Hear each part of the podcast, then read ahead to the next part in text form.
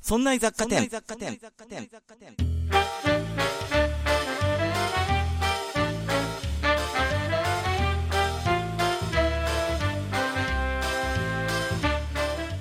さあ、今週も始まりました。そんない雑貨店。この番組は、雑貨店店長の私、和田が、日常生活で気になったことを、ちょっぴりざっくり掘り下げて、お店に遊びに来ている常連の下平さんが、ふーん。と言って帰っていく、という番組です。お送りいたしますのは、和田と、下平です。いらっしゃいませ、下平さん。はーい、毎度どうも。さあ、えーこの番組「そんな雑貨店」は無料版有料版とね2本立てでお送りしておりますけれども、はい。今週もですね冒頭からお知らせしておかないといけないんですよ、はいえーとですねオーディオブック限定版オーディオブックで配信している方はですね、えーはい373回からボリューム3という方に移行しますのではい。もうすぐですよ今回370回ですからねおー。なので、えー372回まで聞いて73回聞こうと思ったらないってことにならないようにですね、はい。えーボリューム3、そんな雑貨店でオーディオブックの方を検索していただければ、ボリューム3も出てくるはずです。はい。えー出てこなかった場合には、一生懸命探してください。一生懸命探してください。それしかないもの、手段が。一は生懸い。命探ねしてください。えーそんなそんな雑貨店ですけれども、はい我々ですね、えーまあ、いろんな、こう、芸術番組だとかね、グルメ番組だとかね、うん。あと何ですかね、この間はアニメ番組だなんてことをね、はあい。のー 教鞭しておりましたよね。ええ。えー振り幅が広すぎると。はい。いうふうにですね、リスナーさんからも言われてるんですが、おー。今回も振り幅が広いですよ。はい。世界の滅亡についてお話をしていきおて、おー 笑いごっちゃないんですよ。いやいや、まあまあ、そうですけど。あのね、世界はね、割と滅亡しそうなの。うん。ほら、あの、第358回、59回でキューバ危機っていうのやったでしょはい。アメリカと、当時はね、ロシアじゃなくてソ連でしたね。うんア。メリカとロシアのソ連の間で、えー核戦争が起こる、もう、ほ一歩手前どころか半歩手前っていうかね、はい。寸前まで行っちゃったってお話をしましたけれども、うんうんうん。あれだけではないんですよ。え世界が滅んでいたかもしれない日っつのは。え他にもですね、はいもう本当に、一歩間ち、うん一歩一センチ間違ったらみたいな、お、おそういったお話が結構ありますんで、今日はですね、はいそのお話をしてみたいと思っております。はい。それではそんな居雑貨店、今週もそろそろ始めてまいりましょう。今週も、そんな居雑貨店へ、いらっしゃいませ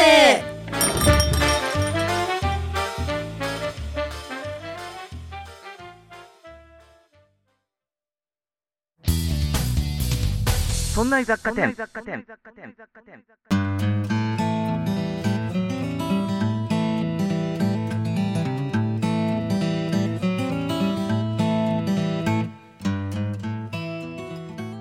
さあ、それじゃあ下平さん、はい。えー世界が滅んでいたかもしれない日、まずはですね、はい。 1983年うん。 9月26日月曜日です。はい。えーこの日ですね、日付が変わったばかりの頃、まあこれ、モスクワ時間での話なんですが、はい。日付が変わったばかりのですね、これちゃんと記録残ってるんですよ。0時15分03秒。うん。えーこの時にですね、モスクワの南にセルプホフ15っていう、まあ、地下基地というか、バンカーって呼ばれるんですが、はい。こういった基地がありまして、そこでですね、あの、スタニスラフ・ペトロフ中佐という方が司令席はいに着いたんですね。司令官の席に。でうんうん座った途端にですね、警報が鳴り響いたんですよ。はいはい。で、何かなと思って、モニター、まああの、想像通りですよね。あの、壁一面にでっかいモニターがあって、ディスプレイがあってっていう、うんうんうん。そこにですね、発射っていう文字が浮かび上がってたんですよ。えロシア語で。えこれ発射ってね、まあ、何が意味されていたのかっていうと、うんここのモニターに発射っていう文字が出た時にはですね、うんアメリカから、その当時ソ連ですね、ソ連に向けて大陸間弾道ミサイルが発射されたよっていうことを意味していたんです ね。ええ発射されたよってそんな軽く言ってますけども、まあ、みんなもうびっくりですよ。そうですよ。あのね、この発射っていう文字がどう出るかっていうのはですね、うんあの、当時はですね、まだこう衛星もそんなに多くなく、今もっと少なくなっちゃってるらしいですが、あの人工衛星からですね、あの、写真を撮りまして、うんうん。その写真を普段の写真と照合して、で、コンピューターが、これ発射されたぞってことを判断して、はい。で、警報を出すんですね。うん。で、こんなのが出たのはですね、初めてなんですよ。うん、まあまあ、そうですよね。ね。でね、みんな、はいえーそこのバンカーにいた人たちは、もう、ショック状態になりまして、はい。 15秒間ぐらいはですね、誰も動けなかったそうです。おお。で、どうしようどうしようってやってる間に、1分おきにですね、次々と警報が入ってきまして、ええ。この表示が次々増えていくんですね。はい。で、あのーミサイルがディスプレイに現れてまして、まあ、模式的なミサイルが。で、それがうん、うん北極海を越えて、モスクワを目指して飛んできてるぞと。はい。最終的にですね、5発の大陸間弾道弾が発射されたぞっていうことを、コンピューターは告げてるんですよ。おお。で、この情報情報はですね、あの、司令部だけではなくって、参謀本部、まあ、軍の上の方ですね。はいはい。ここにまでですね、自動的に情報上がるようになっていたんですね。はい。で、まあ、参謀本部はこの情報を持ってますが、バンカーの方で、えー、この警報、本物だぞっていう判断をすると、はい。参謀本部からですね、まあ、軍の実動部隊の方に報復攻撃をしろとああ。いう指令が行くんですね。はいはい。で、このペトロフ中佐、はい。状況を冷静に見まして、なんかね、おかしいなって思ったんですって。うん。彼が後年のね、インタビューで答えてます。なんか変だなと思ったと。うん。警報、間違いだろうって判断したんですよ。はいはい。でもちろんいろんな情報を仕入れながらね、うん。で、部下たちに落ち着けって、冷静に行けっていう風にして言いながら、うんもうんうね、片手には受話器。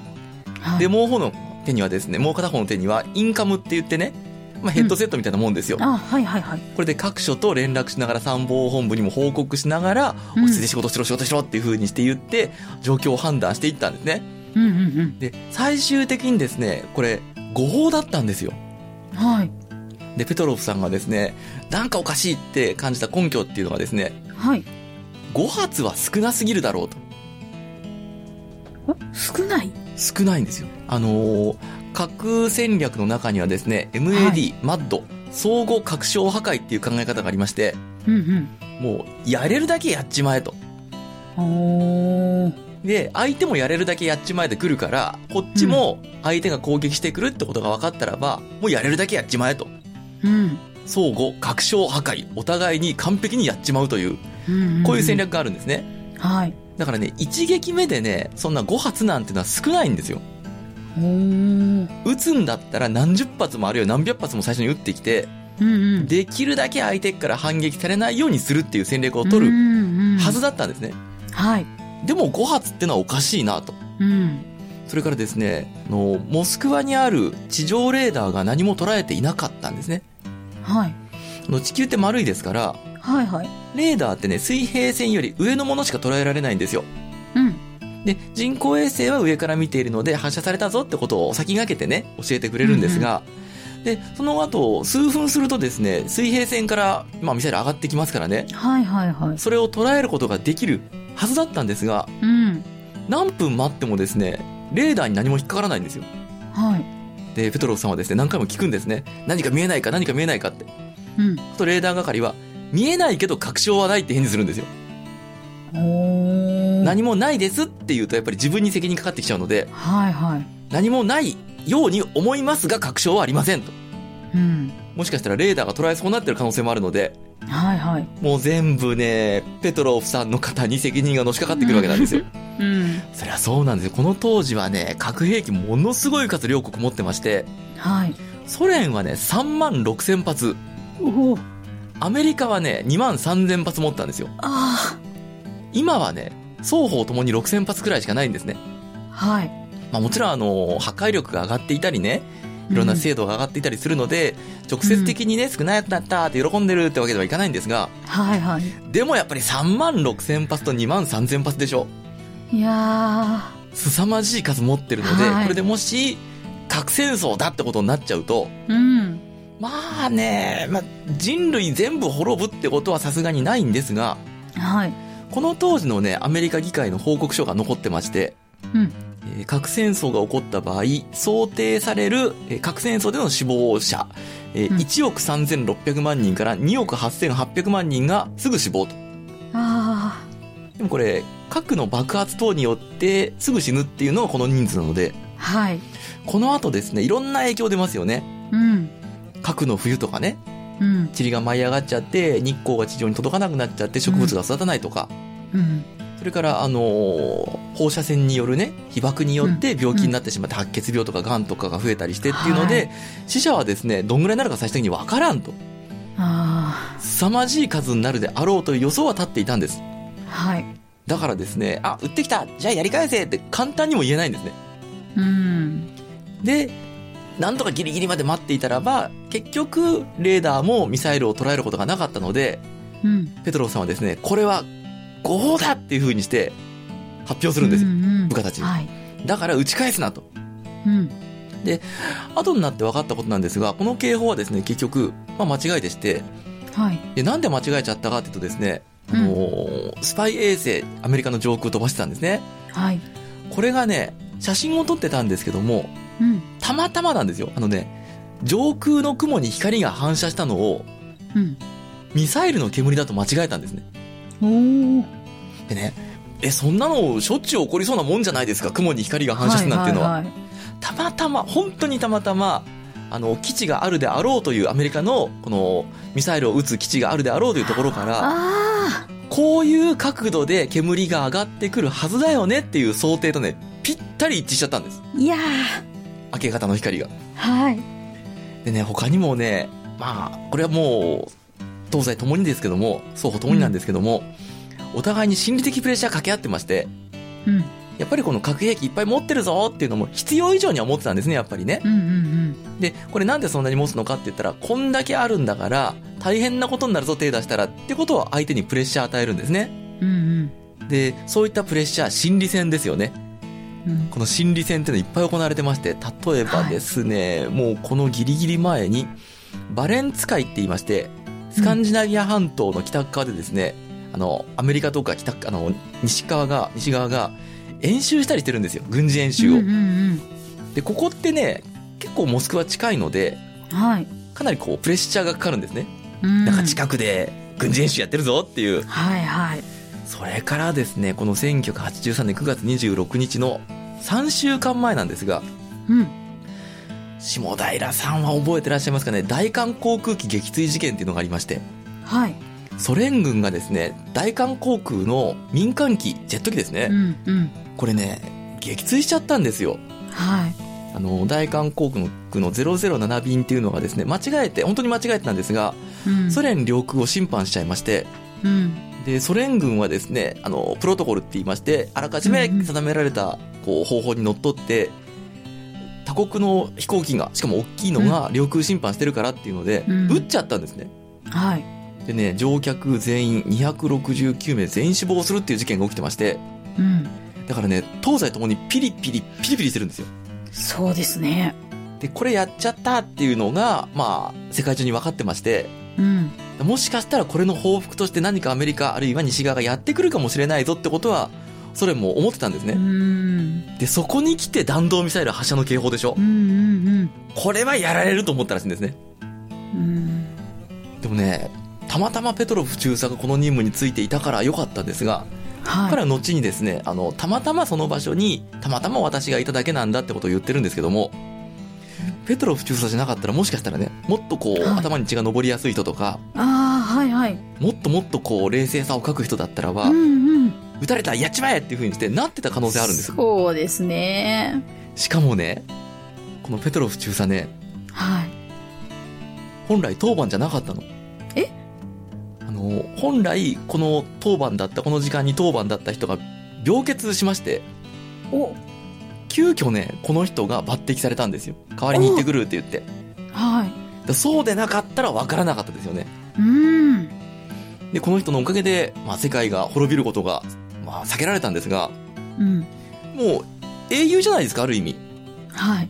ところがですね、この事態が収束すると彼はですね、左遷されるんですよ。えあの事態が終わりましてね、うん。で、司令官の辺に呼び出されたんです。はい。で、仲間はですね、お、お前、こうやって戦争を防いだから、ね、まあ、うん実際には戦争の可能性ってのは本当はなかったんですが、それでも、はいはい。間違って発射して世界を滅ぼすなんてことなかったから、うん。ねこっちが打っちゃったらね、また向こうからも打ち返されてきますから、そうですね。ある意味祖国を救った世界を救ったことになりますからね。うん。お前昇進するんじゃないのとか、勲章もんだよとかって言われて、司令官の部屋に行ったんですよ。うん。そしたらね、いきなり怒られるんです。え何やってんだっつって。えどうして日誌を書いてないんだって言われるんですよ。えあの、作戦行動中にこういうことやった、こういうことやったっていう記録を残していないと。はそんなことやってる暇ないでしょい。む、無理だと思いますよ。だからね、彼も反論するんですよ。あの、はいはい片手に電話持って、片手に印鑑持って、ええ。指揮を取るのに忙しかったからそんな暇ありませんでしたと。はいはでも、お前は軍の規律を破ってるって言って怒られるんです。い。ええ。これね、どうも彼に責任を押し付けようとしたらしいんですね、上層部がう。ん。うんうん。あのーこんなエラーが出ちゃってるわけですよね、警報について。っはいはい。ていうことは、ソ連のこの軍事システムに、ちょっと欠陥があるってことが。うんで、欠陥の責任っていうのはやっぱり上司にかかってくるのうで、ん。はいはい。そうですそね。れをこの上司が回避するために混乱のね、責任を誰かに押し付けたいんですよ。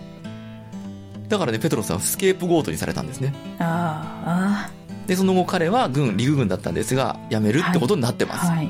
うーん。でもね、本当に時間が経ってから、もう2006年になってからようやく国連で表彰されたりしましたね。おーまあまあまあまあ、ソ連だってこともありまして、情報公開されませんからね、はいはい。ようやく公開されて何年も何年も経って、2006年にアメリカに招かれて、ニューヨークのね、国連本部で表彰されてます。うんうんそれからね、2013年にはですね、国際ドレスデン賞っていうのがあるんですが、うん。はい。これですね、紛争とか暴力を停止させた人物を表彰、表彰する賞なんですね。うんうんで、これも与えられてます。うん。へえ。でね、この辺の様子っていうのがね、ドキュメンタリー映画になってるんですよ。おお。あの、バンカーでの様子っていうのは再現 VTR みたいな感じでね、役者さんがやってるんですが、ええ。あのー、アメリカに招かれて、で、でですね、国連で演説してドレスデン賞とかもらっドレスデン賞はこの別の時かな、でもドキュメンタリーでそういったのが描かれて、はい。でね、ロバート・デ・ニーロとかね、はい。ケビン・コスナーとかとね、会ってるのええ。会いたいって言われて。はいはい。なんていうのは、デンマークで作られたドキュメンタリーがあるんですが、ええ。これ多分ね、知らずに見たらドキュメンタリーと思わないですよ。おあの、役者さんがやってるんでしょって思う。はあ。ご本人が出てるんですよ、そのえ、え。後半部分というか、と2006年あたりのやつは。もうおじいちゃんになってるんですけどね。ええええ。またね、本当に、なんて言うんでしょうね。感情を爆発させる人で、はい。俺は演技ですよね、演出ですよねって分かんなかったら思っちゃうと思うんですね。おお。あの、通訳の方がいらっしゃるんですね。あの、はいはいペトロさんはロシア語しかできないので、うんうん。この通訳の方がですね、若い女性なんですが、はい。この方にね、バンバン当たり散らすんですよ。え。で、ちょっとずつね、仲良くなっていったりはするんです。はいはい。でも、この通訳の方はね、ある話題に触れると、うん。途端に切れるんですよ。えこれね、別に、あの、戦争とか核とかっていう話題ではなくって、うんあるとてもプライベートな話題、うん。はい。これに触れるとですね、突然切れて、もうカメラも出てけとか、もうインタビューなんか受けないとかって、うん始まっちゃうんですね。えこれがですね、2014年のデンマークのドキュメンタリー、The Man Who Saved the World 世界を救った男っていうドキュメンタリーです。え。はい。これね、日本で公開されてないのかなだから字幕版とか吹き替え版ないと思うんだけど、もしはい。どっかで。ですね、見る機会があったらばご覧になってください。はい。さあさあさあさあ、これが1983年の9月26日、世界が滅んでいたかもしれない日ですが、うん。あの、キューバ危機もやばかったですよね。やばかったです。以前もお話ししましたが、1962年の10月27日、はい。えーこの時ですね、もう一回ちょっとおさらいしてみますと、カリブ海にね、4隻のソ連の潜水艦に出てまして、原子力潜水艦が。で、この潛水艦がですね、えー核魚雷を積んでまして、うん。でキューバ危機でね、キューバにソ連が、まあキューバが核ミサイル基地を作ろうとしてるから、なんとかそれを撤去したいアメリカと、そこに何としても作りたいっていうソ連とのね、この綱引きですよね。うん。で、その一つの、こう、現象というか事象として、ソ連の潜水艦がカリブ海に出てまして、はい。アメリカ側はですね、警告として機雷を落とすんですね。うん。ね、爆雷を落とすわけです。で、これが攻撃だって判断すると、その潜水艦からは核魚雷を発射して、はい。で、アメリカを攻撃せんにゃならんと。うんうん。で、この時潜水艦の中で、一人だけですね、あの、副長が、副艦長が、うん。これは警告です浮上せよっていう合図ですから、まだ戦争は始まってないはずですって言って、意見して、なんとか危機を逃れるっていう、うんうんねう、ん核戦争を回避するってことがありましたが、はい。これなんで副長一人の意見でこんなにね、核戦争が回避できたんでしょうあねー。そうですよね。これですね、官庁と副官庁と、それからね、えー政治将校っていう3人の許可がいるらしいんですね。はい、はい。核魚雷発射するのには。ええええさすが。にね、もう破壊力が桁違いですから。ええはい。で、反対したのはね、副官庁だけなんですよ。はい。でも官庁と政治将校は、もう戦争始まってるはずだと。情報ないですから。うん。だから核魚雷発射しようって言うんですが、副長一人の意見でこれが覆るんですね。はい。これがですね、なんでかって言いますと、はい。この副官長がすごい人だったんですよ。おあのね、えー、もともとですね、もうちょっと詳しくこの、キューバ危機の、まあ、暗黒の土曜日と言われるんですが、はい。この潜水艦のお話しときますと、この時のね、キューバ危機の時の核魚雷を発射しそうになった潜水艦っていうのは、フォックストロット型潜水艦って言いまして、うん。フォックストロット型潜水艦 B59 ってやつなんですね。うんこれね、海に潜っちゃうと情報が一切入ってこないんですよ。はい。海の中なので無線連絡できませんよね。うんうん。で、アメリカのね、民間ラジオを傍受して、なんとかね、情報を仕入れようとしてたんですね。うんうんで、。最初はそれやってたんですよ。ところがですね、深く潜っちゃうとそれも受信できないと。ああ。つまり戦争が始まったことが全くわからんと。うんうんで、えーこの B59 に積まれていた核魚雷発射するのに3人の承認が必要なんですが、艦長はですね、バレンティン・サビツスキーさん、うん。それから、えー政治将校のイワン・マスレニコフさん、うん。うん。そして副艦長のバシーリ・アルヒーボフさん、うん。でですね、こう、浮上を促すアメリカ軍の爆雷機雷を受けて、で、艦長と政治将校は核魚雷の発射を主張するんですね。で、アルヒーポフさんだけが、副艦長だけが反対したんですが、うん。なぜこの副艦長のこの進言を艦長は聞き入れたのかと。まずですね、この副艦長、副艦長とはいえ、艦長と階級は同じなんですね。おお。なんか、艦長って言うと階級上で、副艦長1個下みたいな感じするじゃないですか。はいはいはい。でもね、軍の中での階級としてはね、同じだったんですよ。へえ。それからですね、この副艦長さん、アルヒーポフさん、潜水艦艦隊のね、指令でもあったんですね。おお。だからね、すごくこう、力のある方だし、肩書きもあるし、一目置かれる方だったんですね。はい。それからですね、もう一つ、彼実は、まあ、英雄扱いされてまして、この当時からすでに。おうえーとですね、K19 っていう原子力潜水艦がありまして、はい。この K19 っていう原子力潜水艦がですね、え1961年、だからキューバ機の1年前ですね。1年前ね、事故を起こしてるんですよ。うん。この事故のね、経験者なの。生き残りなの。おーおー。生き残りって言ったでしょ、今僕。はい。この事故でね、何人も亡くなってるんですね。あこの K19 っていう原子力潜水艦はですね、ソ連で初めての弾道ミサイルを装備した原子力潜水艦なんですね。あ。はいはい。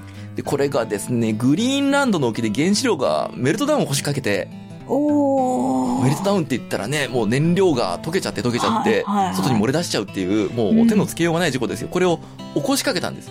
うん。で、被爆した8人が死亡してます。うん。で、これですね、あの、ハリウッドで映画になってまして、この事故についてはですね、2002年にハリソン・フォード主演で映画になってます。うん。ただし、ただし、これは、えー、かなり脚色されてまして、おこれが本当に起こったんだって見ちゃうと相当間違えますので、これはあんまりこう、あー史実には基づいてません。はい。えーここまでのことは起こってないです。でですね、うんえーっと、この事故はですね、1961年7月4日、くしくもですね、アメリカの独立記念日ですね、でうんキューバ機の1年前になるんですが、はい。でこの船に、この副艦長は、えーアルヒーホップさんは、アルヒーポさんは乗り込んでいたんですね。うん。でですね、これね、どこまでお話ししようかな。他にもね、この船ね、曰く付きなんですよ。えあだ名がついてまして、はい。ウィドウメーカーって呼ばれてるんですね。ウィドウメーカーってね、未亡人製造機。おお。ちつまりこれに乗っちゃうと旦那もう死んじゃって帰ってこねえぞと。ちょっと歴史を遡っていきましょうか、じゃあ。す。なるほど。えっ、とね、この船ね、1958年の10月に建造が始まりまして、はい。 59年の4月8日に浸水式が行われてるんですね。うん。で、浸水式っていうのは、まあ、初めてこう海の中に入れるわけですよ。はいはい。この時ってあの、船とかってシャンパンの瓶割るのご存知ですかあ、はい、ありますね。よくね、あの、客船なんかだとリボンで飾って、で、はい。こう、シャンパンの瓶をロープで吊るして、それうをんパッと手離すと、船にガーンって当たってパシャーンって割れて、はいはい。おめでとう行っといでってなるじゃないですか。はい。これね、潜水艦でもやるんですね。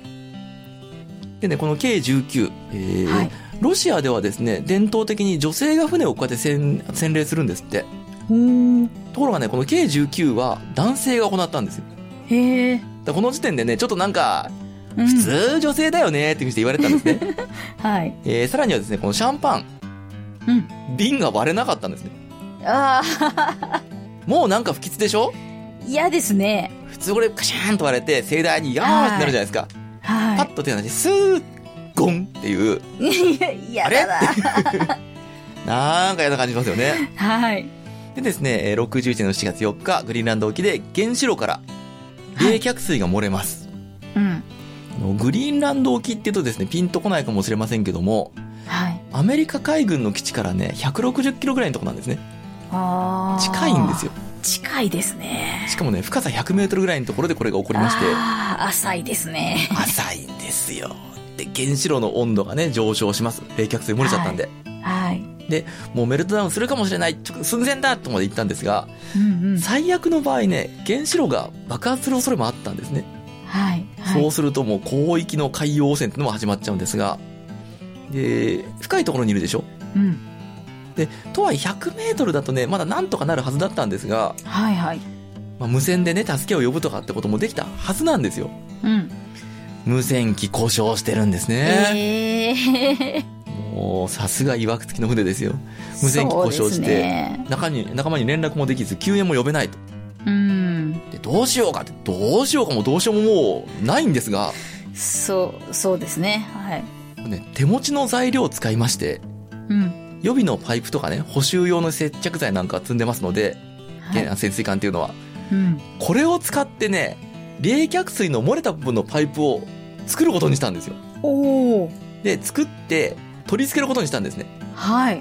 ただですよ、これ冷却水の巡ってるところってのはやっぱ、放射線が強いわけですよ。そうですね。で、そこに、ただでさえ行きたくないじゃないですか。はい。ただでさえ行きたくないのにですよ。えー、放射線防護服がこの船にはありませんで、いやないんです。ガスマスクしかないんです。ー、ええでこれしかないので、はい。えー、艦長がですね、部下を騙して、大丈夫だからって行かせるんですね。はい。なんか薄っぺらいね、レインコートみたいなのしかなかったんですって。うーん。これ着れば大丈夫だからって、ガスマスクで吸わなきゃ大丈夫だからって言って。で、当然こはのい、反乱が起こる可能性もあるわけですよ。うんうん多。少知識があったりする人がね、はいはそんいな。ことありえないって言って、艦長が無理を言ってるって言って。うんで、艦長はこれを恐れまして、もう本当に気心知れた腹心の部下5人にだけ拳銃を持たせて、うん。他のね、乗組員のね、武器はね、捨てさせたんですね。おー。でもうこれで逆らえまいと。はい。で、えー、まあ、泣く泣くだと思うんですが、はい。えー部下たちがですね、このパイプを取り付けに行きまして、うん。で、なんとかメルトダウンは防ぐことができたんですね。うん。で、半日後、はい。あのー仲間の潜水艦が捜索に来まして、見っけてくれたんですよ。はいはい。でですね、乗組員が125名いたんですが、うん。このうちのですね、42名が被爆してます。うん。で、最終的に8名がね、もう1週間ぐらいで亡くなっちゃってるんじゃないかな。あでね、この事故の原因なんですが、ー。はい。原子炉作るときにね、あの、冷却回路のパイプの中に溶接の破片が落ちちゃったんですね。はいはい。あの、金属と金属をうんうん熱で溶かして溶接するじゃないですか。はいはあの時にね、ポロッと何か破片が起こっちゃって、それが巡り巡って、回路の中、パイプの中傷つけて穴開い。いちゃったらしいんですよ。あで、なんとか栄光されて港まで戻ー。りまして、うんうん4年間かけてね、放射線の除去と修理を行ってあ、で、艦隊に復帰してるんですね。うんえ、復帰復帰してるんですよ。ええとはいえ、乗りたかないでしょ乗りたくないですね。でしょうね。だってこの後もこいつ事故起こすのもいっぱい。いやー。まずですね、69年11月、はい。バレンツ海でですね、あの、アメリカの原子力潜水艦が、この船 K19 の、えー追跡をしてたんですね。うん。この船と衝突します。え潜水艦ツアー見えませんからね。ーうん、まあまあ、確かにそうですけれども。でもソナーとかでねいろいろ測るんですが、はい。それでもね、アメリカの原子力潜水艦、これガトーっていう名前なんですけども、うん。これとね、衝突を起こしまして、ええで、前方、前の方のソナーと魚雷発射管が潰れてます。ー。うーん。まあ、アメリカの原子力潜水艦も何やってんだと思いますが、はいはい。まあ、これは憶測ではあるんですけども、うん。あのね、まあ、わざとぶつかったわけではないんですが、はいはい。あの、ソ連のね、潜水艦ってね、突然、その場で、くるーんと一回転するんですよ。うん。一回転って宙返りではなくて、バク転ではなくて水平方向に。はいはい。これあのクレイジーイワンとかって言われるアメリカ側では呼んでる方法なんですが、うん。でぐるーんと突然ね、こうやって後つけてたり、やっぱり前の方っていうのばっかり潜水艦っていうのはソナーでね、測りますんで、後ろの方はプロペラの乱流でね、わかんなくなっちゃうので、うんだから追跡するんだったら後ろから行くんですよ。うんうん。で、追跡してる船が潜水艦がいないかどうか、あるいはいたとしたらすぐに発見できるように、ランダムでね、突然くるーんと向きを変えるんですね。へえ。もしかしたらね、この時にね、アメリカの原子力潜水艦が近づきすぎていたんではないかなと思うんですが、あーまあそれでぶつかっっちゃったというのが、た69年11月にあります。はい。で、これで事故って本当に潰れちゃって沈んじゃったりしたら、これもまたね、うん。核戦争の危機になるわけですよ。そうですね。だって、ね、弾道ミサイル装備してるんだもん、これ。はいはい。で、さらにですね、その、まあ3年後、2年ちょっと後、えー、1972年の2月、はい。今度はですね、カナダのニューファンドランド沖で火災を起こします。うん。この時はですね、冷却液漏れの時よりもひどいんですよ。28名が死亡してます。でね、後部魚雷室っていうのがありまして、うんうん。ここにね、12名が取り残されちゃったんですね。あでね、天気も悪かったらしくって、救助隊来たんですが、あ。はい後部魚雷室のね、扉開けられなかったんですよ。救助に入れなくって。でね、扉開けたのは火災から24日後ですって。て。いやー。でもね、この12人は生きてるんですよ。え24日間ね、もう水も食料ももちろんトイレもない状況で、はいはなんとかして生き延びたんですね。い。いやー。この12名はなんとか救出されたんですが、それでも28名は亡くなってます。うん、はい。で、もう今ではですね、この K19 は退役してまして、はい。えー91年に退役して2003年に解体されました。うん。解体されたんですが、はい。司令塔だけは残されてます。えあの、潜水艦って、まあ、魚雷型っていうかね、魚みたいな格好してて、背中のところになんかポコッと出っ張りがあるじゃないですか。はいはいはいあ。そこ司令塔なんですね。はいはあそこだけ残されてまして、い。えこれはね、今でも残ってるんですよ。え本当はね、これも分解するはずだったんですけども、はい。ある人がですね、これを買い取りまして、え今でもね、モスクワ郊外のピャロフスキー貯水池っていうところの脇に置かれてます。はい。これね、買った人がね、ウラジミール・ロマノフっていうんですけども、はい。この人ね、1960年代にコックとして K19 に乗ってた人なの。ええで、この人が、えー、まあ、時代が下って、こう、富豪になりましてね。はい。退役してから富豪になってお金持ちになって、まあ何を考えたのかわかりませんけれども、これを買って、懐かしいなーじゃないんですかね。懐かしさでこれやるかい自分が命がけだったやつ。 これを買ってですね、はい。えー、ピャロフスキー貯水池の脇に置かれてますんで、今でも見ることは、できはします。うん、なるほど。これを見たらですね、いろんなところでこう、世界を滅びかけたんだなっていうふうにですね、皆さん思い出していただければと思っており ます。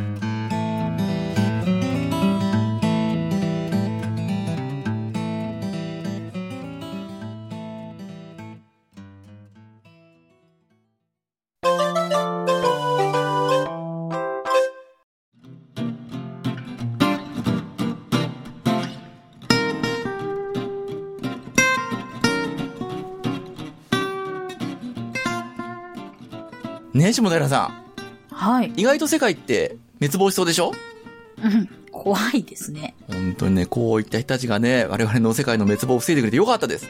うん。で滅亡を防いでくれたおかげで我々は楽しくおしゃべりもできてますし、はそれい。からですね、映画や音楽を楽しむこともできるわけですよ。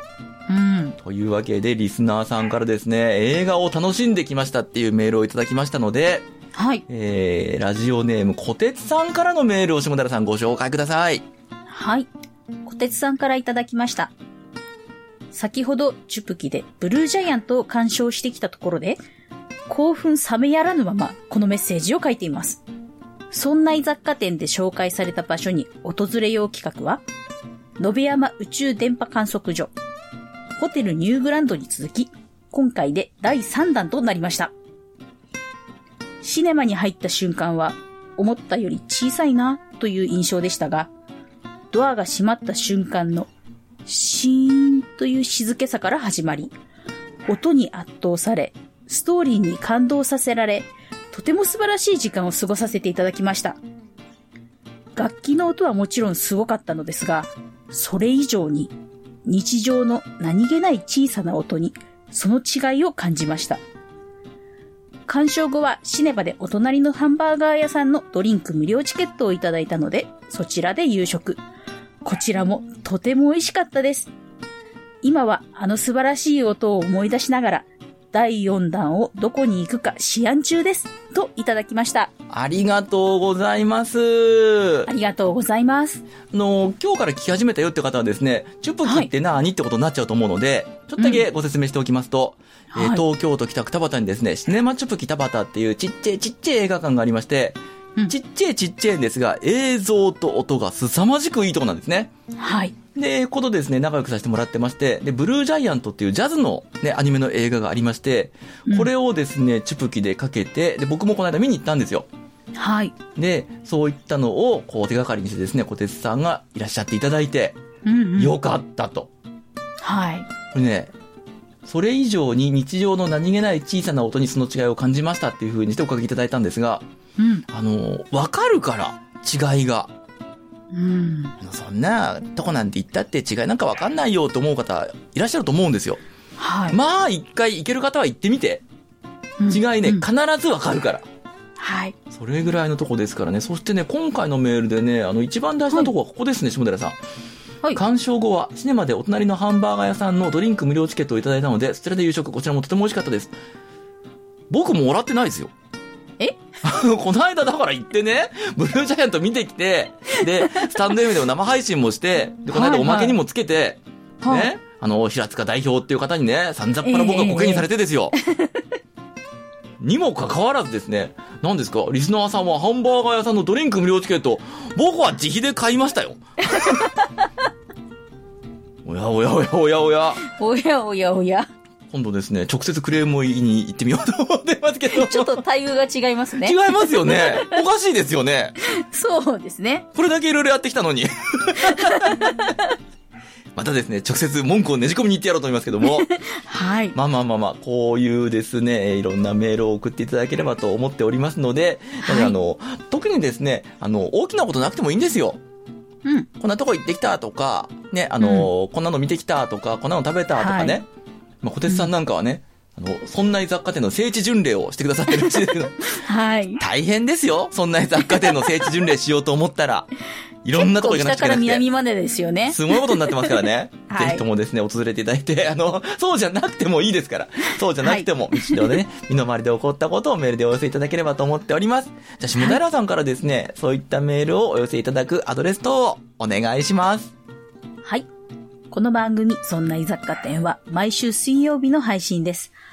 番組ではご意見、ご感想、取り上げてほしい話題など、メールをお待ちしております。メールアドレスは、雑貨 0438.jp、zakk アットマーク、数字で 0438.jp です。そんないと名のつく番組は他にも、そんなことないっしょ、そんない理科の時間 B と2番組あります。そんないプロジェクトというフレンズでお送りしております。そんないプロジェクトの各番組や audiobook.jp から有料配信も行っています。